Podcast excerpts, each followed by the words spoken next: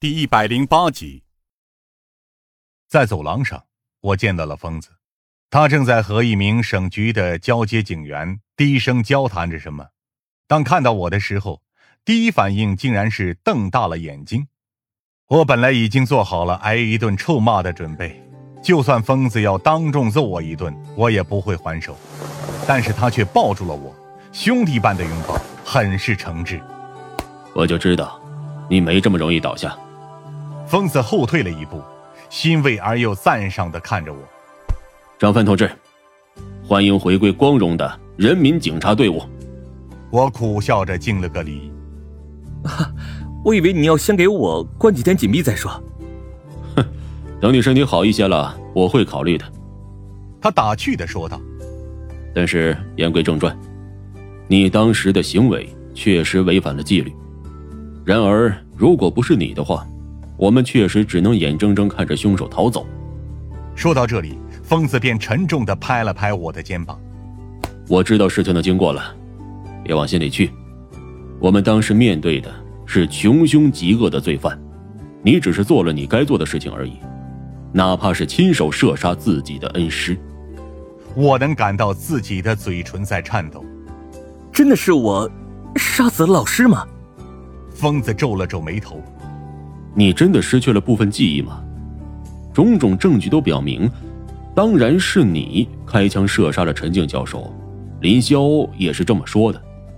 林霄，我直到现在才意识到，林霄是现在唯一知道我当时做了什么的人。林霄现在在哪儿？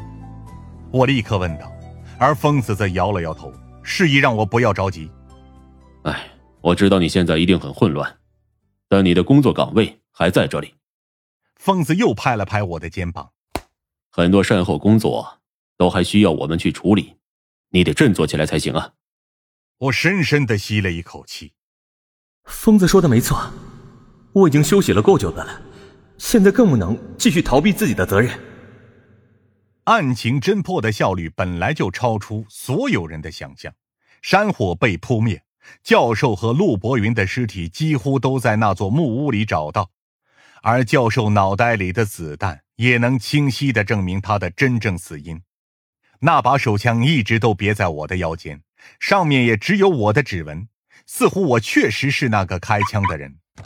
我没有去看教授的尸体，我也不认为自己现在能遭受得住这样的冲击。为了出去透透气，我申请去看望目前已经转移到省城疗养的林浩。比起之前，他现在已经恢复的差不多了。而在独自开车的路上，我也暂时强迫自己忘记那场火海，那座木屋。我必须将注意力放在案件本身之上。直到现在，钱龙真、江大鹏两人的死，都还是一团疑云。陆步云声称自己并没有杀害他们，那他们又是为何而死？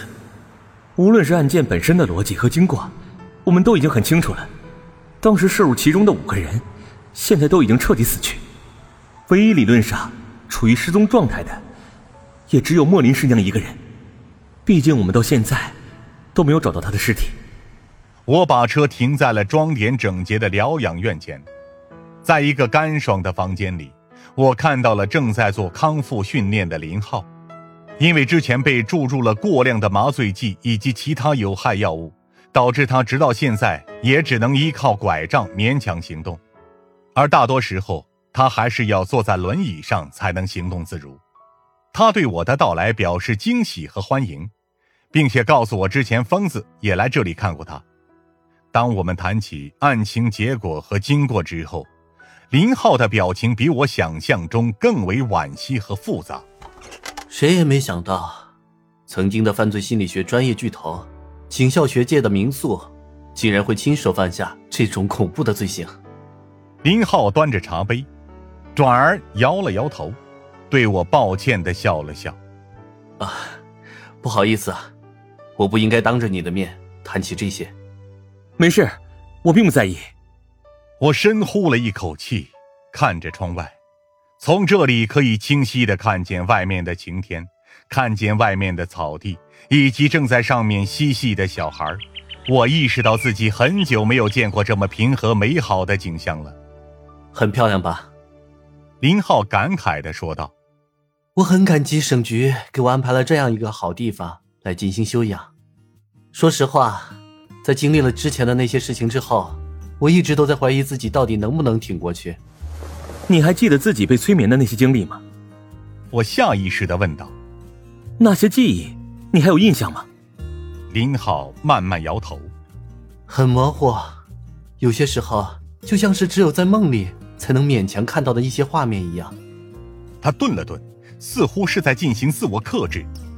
当然，一些基本的印象我还记得，比如那些天我糟糕的精神状态，仿佛出现在我眼前的幻觉，以及紊乱的时间感。他用力摇头。你很难想象，搭配着麻醉剂之后，这是一种怎么样的体验？就好像你整个人都不属于自己了。但你依旧能清晰的感知到周围的一切。我想说，我其实很懂，因为在案情的最后一段时间里，我其实也是这种差不多的状态。